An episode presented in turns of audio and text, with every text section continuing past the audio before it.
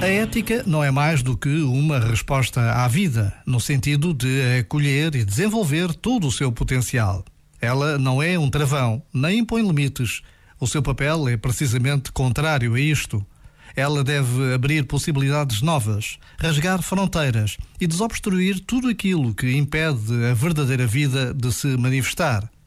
Para nós cristãos, a verdadeira vida é aquela que nos vem através de Cristo e que nos leva a Deus. É dessa vida que nós recebemos a vida e nela somos feitos filhos. Essa filiação comum torna-nos próximos uns dos outros e faz-nos, sem cessar, criar laços e faz-nos, igualmente, ser continuamente portadores da vida. Este momento está disponível em podcast no site e na app.